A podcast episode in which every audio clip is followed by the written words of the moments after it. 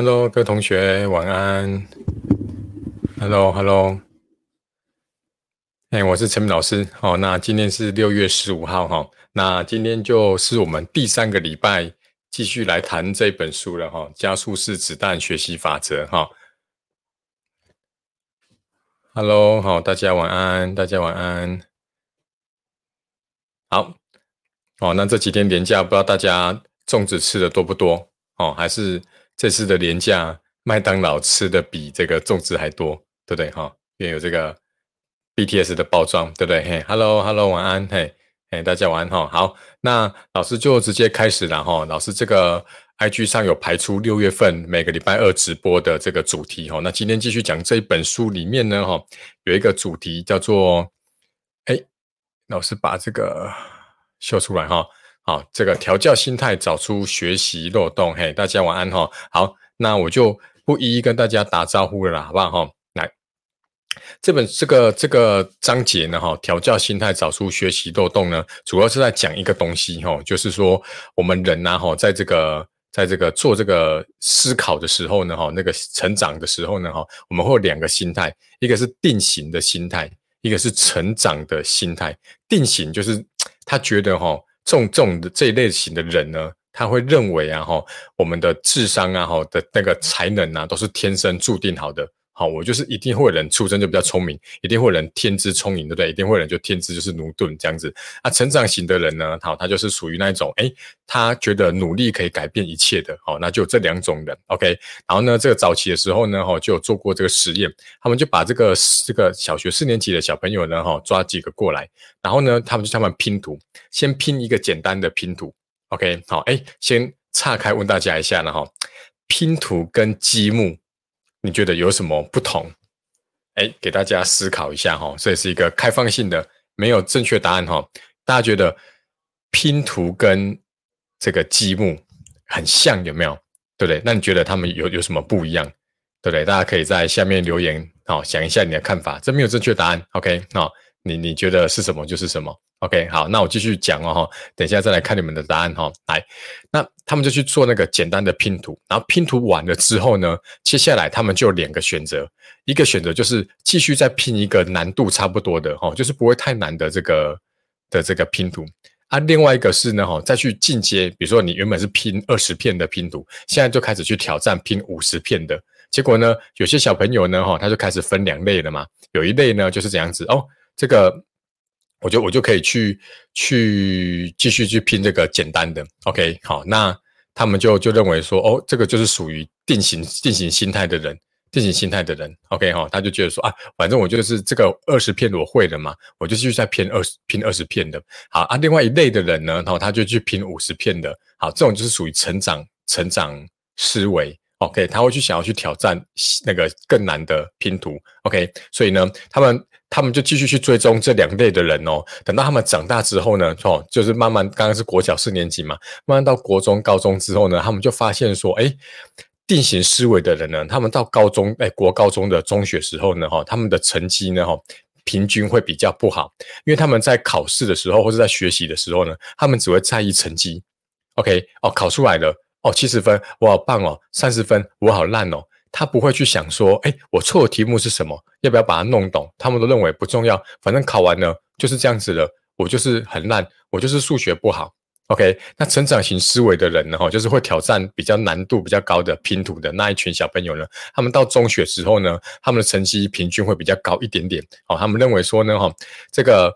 这些人呢，他们到中学之后呢，虽然他们考试成绩不一定比较好，可是呢，他们会想要去怎么样，知道说这题正确的答案是什么？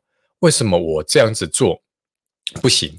那为什么正确答案是要那样子做？哦，他们会去做这个，做这个，这这这个进步这样子。OK 哈，所以第一个就是调教心态，找出学习漏洞呢，哈，就是希望呢，哈，你可以把自己定型成一个这个。哎，不能讲定型啊，就希望你可以朝向成长型心态的人去靠近。也就是说呢，我努力就可以改变一切。OK，我如果错了，我会想要知道这个正确答案是什么。那为什么我这样子不行？OK，好，好，那我暂停一下，回去看刚刚有同学回答哈。那拼图跟积木，哦，有人说拼图是既定成品，好，但积木没有。可是我的拼图是指一块哦，就是拼图不是，比如说五十片的拼图，我随便拿一块出来，跟那个乐高积木是不是一大箱里面我拿一块出来？OK，好，好，一个二维，一个三维，哈，一个二 D，一个三 D，OK，好，那有人说有无创意吗？OK，哎，都很好，都很好，讲的都很棒，哈。啊，我认为是这样子的哈，这是我的想法了哈，这个是开放性的问题，没有标准答案。我想法是说呢哈，积木呢一片就没有意义了。对，之前不是有发生一个事情，就是那个 Costco 有一个妈妈买了那个拼图回去，就就少了一个，他就抛到这个爆料公社，结果呢有一个妈妈里面就多刚好多那一个，有没有？然后他就跟那个妈妈联络说，哎，你多的你少的那一块在我这，然后他就去面交拿给他，有没有？对，所以拼图呢，我多那一块。对我来讲是没有用的，可是积木是什么？积木是你拿一块给我，我就有用哦，哦，对吧？你说老师有什么用？很多啊。对我积木那一块出来，比如说我可以，我可以，如果是木头的，我可以把它拿来压压东西呀，因为木头重量嘛。或是我可以把它刻成一个艺术品，对吧？好，所以我的想法是，拼图如果只有一块，它是毫无意义的，好，没有什么作用的。那积木它是有用处的，它可以跟别人连接。OK，我现在讲到这个连接都很怪了哈，就是它可以去跟别的积木在做结合，变成无限的这个可能。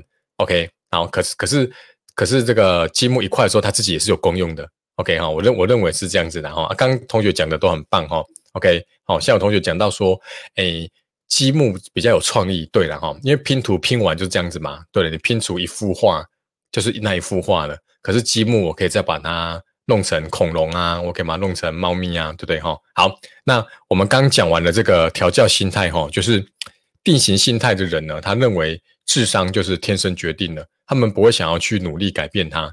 OK，所以他们就觉得怎么样？就是我学完这个，然后考试考不好就是不好了。OK，他不会想要再去努力去改变。好，那这样子运用在我们高中数学可以怎么样子呢？因为像很多人会说哈，读这种这种什么学习的书啊，读完都没有用。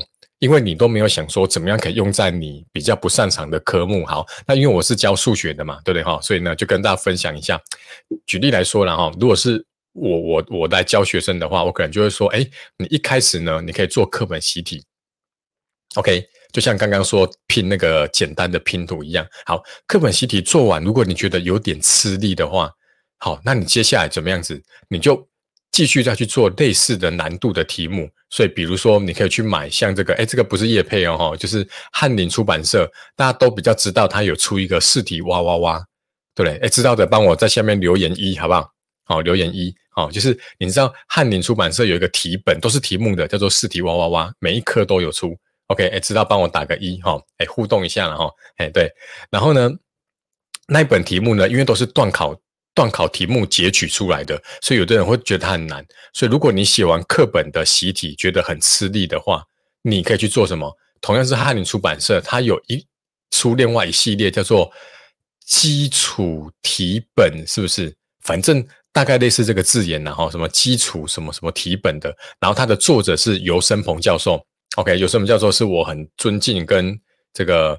敬爱的一位这个数学的前辈，OK 哈，他有一以前有本书叫做《常考试题透析》，那本已经是绝版了，好，这个放在我的书架当做这个神主牌，神主牌，对，OK 好，哎，终于有人知道了哈，谢谢谢谢，这个 Cran Queen 哦，不太会念哦，Queen Wenden，OK 哈，对，试题娃娃它有点难度，因为它都是截取那个段考的段考的题目，OK，所以如果你做完课本习题呀。你吃有点吃力，我会建议你去做同样是翰林的，它一本基础题本吧，类似这种，或是基础题题本这种东西哦。反正作者是游生鹏，就记得一个姓游的，就对，游泳的游。OK，它里面都是课本的题目呢，稍微再去变化一点点而已，你就可以继续再做那一本。那如果课本习题做完，你觉得哎游刃有余，觉得说哎。课本的东西我觉得还蛮简单的，那这样子的话呢，你就可以去做试题哇哇哇，或是其他像龙腾有出哈，一定要讲讲一下别人的哦，不然以为我要帮翰林叶配没有哦，那个龙腾有出叫做什么月考王是不是？月考王之类的哈，那当然还有别家也有出，可能我不太知道哈，那比较常见的就这两个哈，那你就可以再去做，他们这个都是就是各各台全台各校段考题目去收集起来的，OK 哈，所以。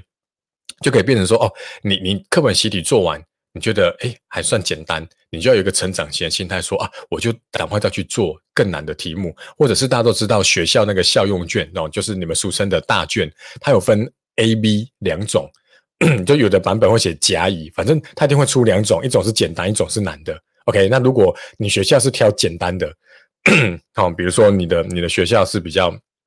就是老师觉得怕你们写起来太吃力，他可能会挑简单的。那你看能不能去跟老师要比较难的那一份来写？OK 哈，好，这种就是成长型的心态。OK，好，哎，如果你们有问题的话呢，在下面那个问号有一个泡泡，有个问号那里可以用你问我答，好不好哈？那等一下我会帮你们回答。OK 哈，所以我我认为就是就是定型心态的人哈，他比较希望就是人家去去赞美他很厉害。OK，那。成长型心态的人呢，哈，我们要去也算是鼓励自己的哈，就是说我们尽量去鼓励自己努力的过程。OK，像我现在也是一样，我大家都知道我儿子现在两岁嘛，对不对哈？所以我慢慢都会开始去鼓励说，比如说他这个事情做对了，我就会称赞他是很努力。然后我会说，哎，你这个积木叠五个可以叠出来，那不要叠六个哦。你现在会从一数到十的，要不要倒回来，或者是要不要学 A B C？哦，我就开始慢慢教他，我不会说哇你好聪明哦，哇你好棒哦，然后天才这样子，OK，然后这种人呢，哈，他定型心态的人呢，慢慢到长长大以后，他也是一样，他都会挑简单的事情来做，为什么？因为他怕失败，对吧？他怕失败会丢脸，所以他都怎样子去做简单的，然后呢，怕错误，好，反正我就这样做就好了，这样就不会被骂，大家都觉得我好厉害啊，对不对？哈，那这样子的话呢，你想想看，你都去做一些每个人都可以做的事情，那。你的薪水跟你的社经地位可能就是那样子而已，对不对哈？那如果你是一个成长心态的人，你到将来出社会之后，你会去想要挑战，对不对？而且，哎，这个我想要再试试看，能不能再怎么样子，甚至主动跟主管要求说，可不可以去接下比较艰难的挑战，对不对？然后失败了也没关系，一定会从里面得到经验。哎，那假以时日，你可能就会是一个很棒的人，对不对哈？好，这是分享第一个了哈。好，再来第三个就是。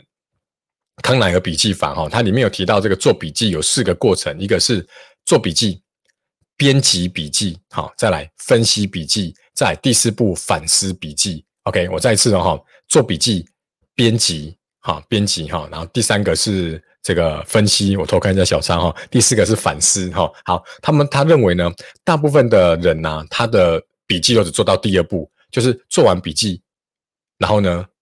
顶多再去把它修改一下、编辑一下，OK，好，那那接下来呢？哈，第三步分析跟这个反思呢？哎，他们就觉得大部分的人都没有做到，所以这本书里面就提到说，最棒的笔记方法叫做康奈尔笔记法，OK，哎，谢谢谢谢这个 YN 十五 Y 哈，帮我做这个做这个笔记哈，那我等下可以直接看荧幕当小抄哈。好，那哎，有听过康奈尔笔记法的，帮我打个一好不好？帮我打个一。好，他认为这个是最棒的哈。我大概解释一下哈。好，他就是说，假设笔记像是一面，对不对？好，哎，那哎，希望大家看得到哈，看到。虽然这个荧幕有点小哈。OK，好，他就说哈，你在中间呢哈，先把它切一半，切一半哈。然后呢，下面留大概，他这本书是讲五英寸呐，哎，两英寸呐，两英寸，一寸是二点五四公分嘛，那就大概留五公分。所以这个笔记就被你分成三个区块。OK，好好，这三区块呢，哈，看起来，如果你现在是在听 Podcast 的人，哈，就是就是我这个音频呢，到时候会放到我的 Podcast 节目，哎，不知道我有 Podcast 节目，对不对？好，在苹果的 Apple Podcast 或者是各大这个哦 Spotify 啊或者什么的，哈，就是 Google 的这个音频的那个。那个 A P P 我不知道叫什么，都可以搜寻我的音频节目，叫做“明明老师就有说”。好，明就是我的明哈，明明老师就有说哈。好，如果你是在听 Podcast 的人呢，他画完就很像是一个数学的垂直的符号。OK，好，那他认为做笔记的时候呢，第一块好就是做右边第一块，就是你在比如说你今天在听一个演讲，或者是在听一堂课，你先把你的笔记呢杂写在一这个区块，就随便写。OK，好，因为考。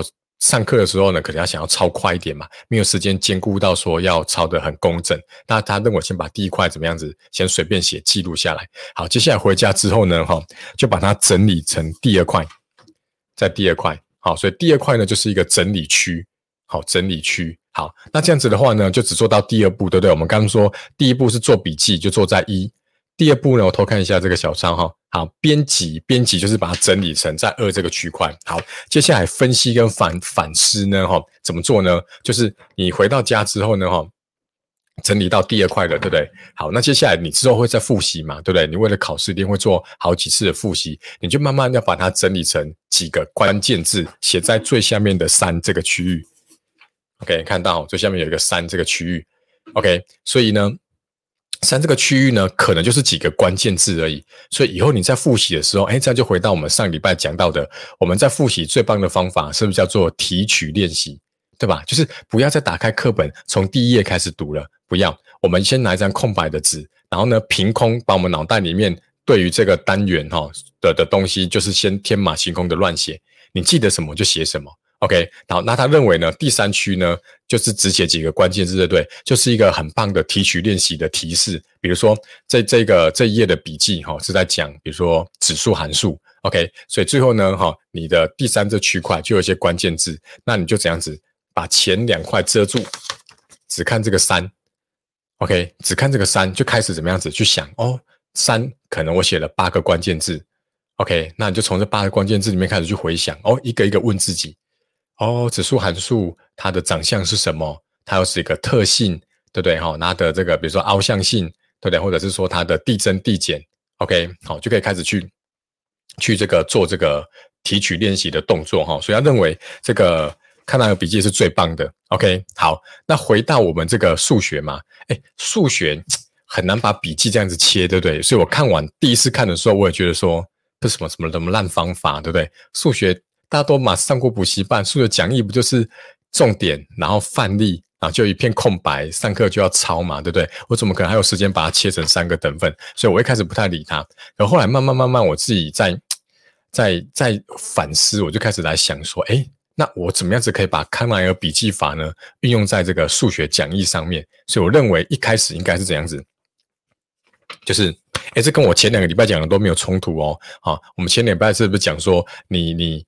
这个上礼拜是不是提到说这个遗忘曲线，对不对？遗忘曲线是不是一开始会忘的比较多？所以我是不是说刚下课，还有回到家的睡前，跟隔天到学校的时候，这是最重要的黄金时期，你要把它复习一遍的一遍嘛，对不对哈？所以我认为呢哈，我们现在就要打破这个笔记的观念呢。好，我们我们现在不是这一页笔记哦，哎，接下来讲的很重要哦。来，我的第一区你可以是什么？大家去补习班上课的时候，你应该可以准备一张空白一本空白的计算纸。或者是笔记本，然后呢，老师在讲的时候呢，你就先写，因为我常常常在上课的时候呢，都要等学生抄，都要学生抄，就是就呃抄完之后呢，那我就要等嘛，啊等的时候是不是又很干，对吧？可能说大家都很安静很干，那我这个人又怕冷场，我就开始想找一些话题，或者讲讲一些笑话，然后笑笑笑笑笑，然后看到大家笔都差不多停下来了，我再讲下一题这样子，对，那这个就很麻烦，因为大家都知道，在补习班讲笑话是最难的，教书不是最难，知道吗？对，讲笑话才是最难的。对，所以呢，就一直在那边想梗啊，什么什么的，就很累。对，然后我就想说，哎，那我就开始鼓励学生说，哦，你不要把笔记抄得很完美，你先在一个空白的笔记本上，就是我们的第一区，好，就是第一个部分做笔记，你可以先很快的把我我讲的东西，好，比如说把它抄下来，然后你就不用太在意说字要丑还是漂亮，然后要不要分颜色，然后或者是说。哦，就是哪个地方哦，像像你们很多人都喜欢把笔记抄的跟老师黑板一模一样。我那个一换黄色的笔呢，诶，他就跟着换红笔。我下面一画线，他就跟着拿尺去画线，其实是没有必要的，知道吗？哈，然后，所以你可以把第一区做笔记呢，就写在另外一张白纸上。好，那接下来，哎，这个回到家复习一下。隔天呢，到学校之后，我讲了嘛，接下来到上完补习班的课，接下来的两天之内，你一定要在白天找一些时间，比如说是比较。老师没有管那么严的课哦，比如说某某历史老师上课都没在管你们在做什么，或者是说数学老师呢，他他在上数学课，可是他允许你们可以在下面算自己的数学。这时候呢，你就开始这样子看着，这时候你你的补习班讲义是空白的哦，对不对？因为你是把笔记抄在别的笔记本嘛。好，这时候呢，就把笔记本呢抄过来你的补习班的笔记、补习班的讲义，那就是我们的第二区了。OK，所以你看哪个笔记，谁说一定要在真的笔记簿上？我可以把它分散开来，所以第一区是另外抄在一个空白的计算纸，然后呢，我在两天内好，我把这个要复习的时候，我就把里面的东西呢，哈，先看一次，看懂之后呢，好，我就把它写到这个真正补习班的讲义上。啊，这时候你就不要在意说要不要写的跟我黑板写的一模一样，不需要了。你只要是想说我自己以后回来看得懂就好了。好，那接下来呢，通常一页可能就会有两题到三题，对不对？补习班讲义都知道吗？就范例嘛，然后就会空白，然后再一题范例，再一个空白，有没有？大概都是两题到三题，差不多。OK，那最下面呢，你就可以自己画一条线。然后呢，就留一些空白地方，你就可以这样子做一个反思，说，哎，以后呢，哈，我再回头看这一页两题的时候，假设是两题，然后我再回头看这两题的时候呢，哎，我可不可以留下几个最重要的关键字，或者口诀，或者是定理，对不对？那因为将来到越到后面要复习的时候，比如说段考前三天要复习的时候，你不可能再把这些题目算一遍的吧？对吧？你应该是想要去看看有没有曾经错的题目要再算一遍，或者是怕自己有一些小小的地方忘记了，这时候你就把它写在第三区。所以讲义的最下面你就自己用尺大概留五公分的这个空白地方，然后开始就把这两题呢哈提到的一些定理或者是解题的关键，或者是你觉得这一题有什么可以在推广的地方，或者是它可以用在哪些题目，就把它写在下面那一区。OK，所以呢，以后我们在做提取练习的时候，就看着下面那第三区就好了。OK，这样大概知道我意思吗？这样大概有知道意思吗？OK 哈，好，如果如果知道的话呢，帮我打个 OK 啦，好不好？好，那我今天分享大概就是这个样子哈。这个康奈尔笔记法呢，哈，以前我都觉得说啊，这个一本笔记在那切来切去的，那数学讲义我们就编得那么漂亮了，总不可能叫学生在上面画一个这个垂直的符号，不可能。哎，结果呢？我就发现说，哎，谁说一定要把它看成是一本笔记，对吧？我可以把第一区跟第二区跟第三区拆开啊，对不对？对吧？所以我就破解了这个康奈尔笔记法，运用在我们数学的教学上面。好，所以重来一次哦。第一区呢，哈，先做草稿的笔记，你先抄在别的纸上，经过回家反思整理，好，你一定要盖住这个，就是看完第一区整理笔记之后，你要自己重新想一遍。好，不是把它完整的抄过去，然后只是抄的漂亮一点，那就没有用喽。OK，好好，哎，谢谢这个 S A R A H 零九二六，还有续一六四四。OK，谢谢你们，谢谢你们。嘿，好，哦，这直播二十几个人在看，结果只有两个了解我的意思，尴尬。好，好，所以我现在再很快讲一次哈，然后所以这个，哎，好，谢谢谢谢，那这个 L S Y 点 Y I，好，谢谢谢谢，然后。第二区就是你，你把它反思之后，再自己重新写，是在你的数学讲义上。OK，所以以后补习班所有讲义不要再想要写的跟补习班老师黑板一模一样，知道吗？好，我跟你讲，我如果今年写的跟去年写的，我跟你讲，一定我我自己也写不一样。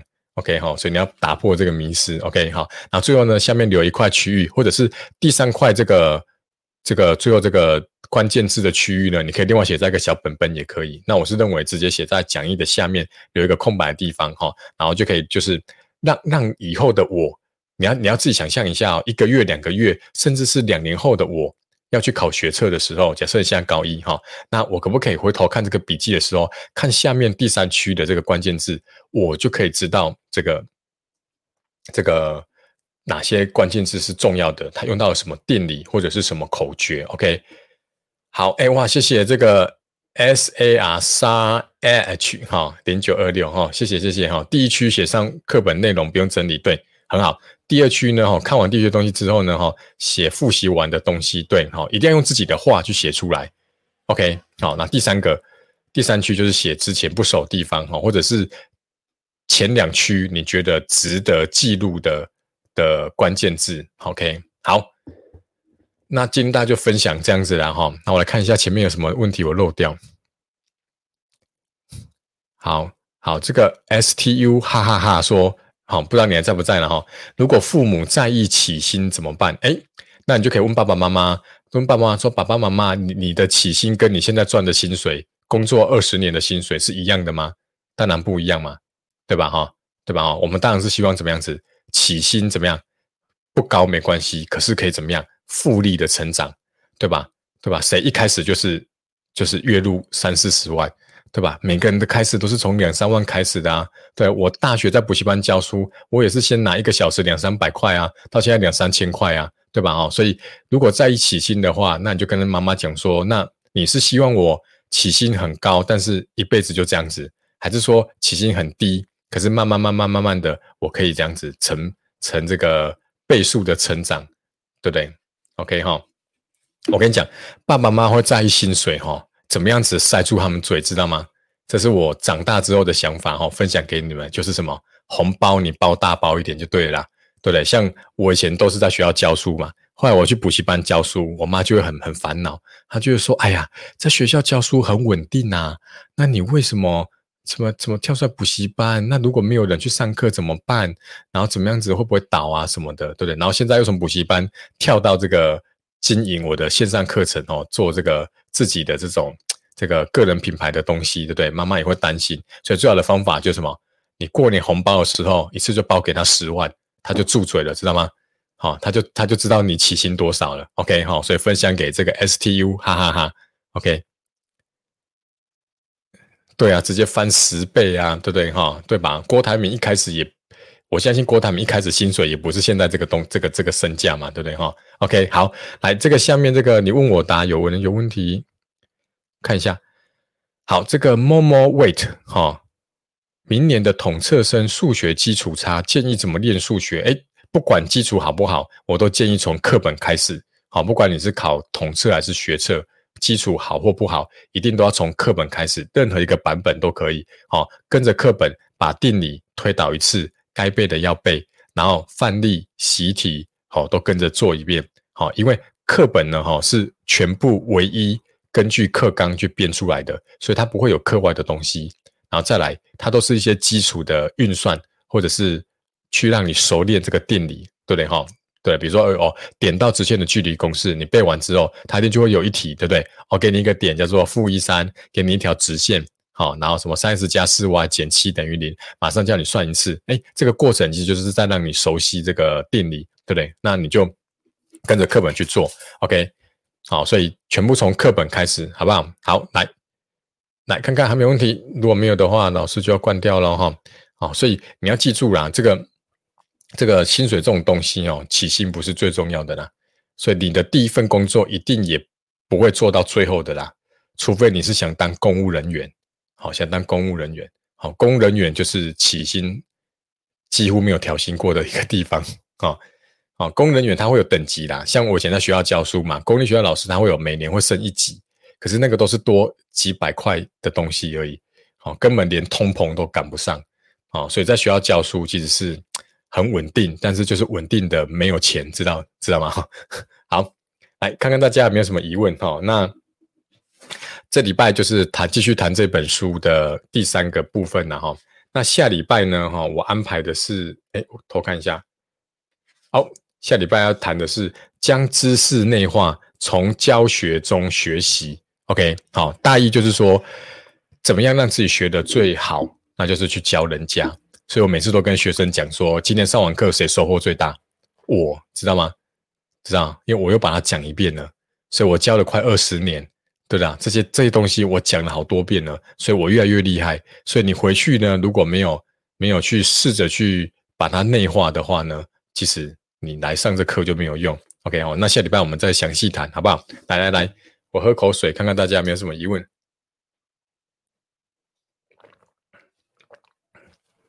好，好，那这个 I G 的直播呢，最后这个音档哈，这个会留在 I G T V 的哈。那音档我会把它截取出来，放在我的 Parkes 频道。哦，Parkes 频道已经快长草了哈。以前都有，刚开始的时候很很很热衷哈，都会特别每个礼拜找时间录 Parkes。但是我认为 Parkes 是，如果现在线上有同学想要经营这个自媒体的话呢，我认为 Parkes 就是音频节目哈，是以后。很重要的一个自媒体，好，所以要好好去经营。那之前都都已经荒废它的啦，然后最近想说，好吧，先把这个 I G 呢，哈，每个礼拜二晚上 I G 直播的东西呢，把它转成音档，好，放到 Podcast 节目，哈，那之后有空我再慢慢的再去为了 Podcast 来录一些新的东西。OK，好，如果还不知道的人呢，哈，在反正你就 Google 明明老师就有说就可以了。OK，好，那看起来大家也没什么问题了哈，所以每个礼拜二晚上呢，哈九点半，好，大家就在 IG 跟陪大家聊聊天哈。那礼拜天晚上是在 YouTube 直播，OK。那最近我感觉哈，直播的人很多，有没有？以前有时候一整天我的那个现实动态，因为大家知道，如果你直播的话，你的现实动态会跑在第一个，然后它特别会有一个亮亮的圈圈，让人家知道说你在直播。以前一整天可能都没有看到人半个人在直播，我现在跟你讲哦，我。随时，随时，我现在 I G 的现实动态上面，随时都会有两三个在直播，对不对？OK，那可能因为直播的人越多了，所以你就不一定会选择看我的直播哈。好，哎，这个 C 富哈老师好，晚安晚安哈。哎，这个我们准备要结束了了哈。好，那今天讲的这三个主题哈，如果你有兴趣的话呢哈，可以等一下到 I G T V 看重播，好不好？好。对，因为大家都无聊，都在直播嘛。现在在家里没事，对不对？哈，都是在那个 study with me，对不对？哈，就是我点进去看，哈，都是在那边，就是陪我读书的这个直播。OK，好，那好，看起来应该没什么疑问了，然后，所以没关系。如果你要问题的话呢，每个礼拜二晚上的九点半，好，就在这边陪大家聊聊天，哈。那下礼拜继续分享这本好书，哈。那六月分享完了，七月我再想想看。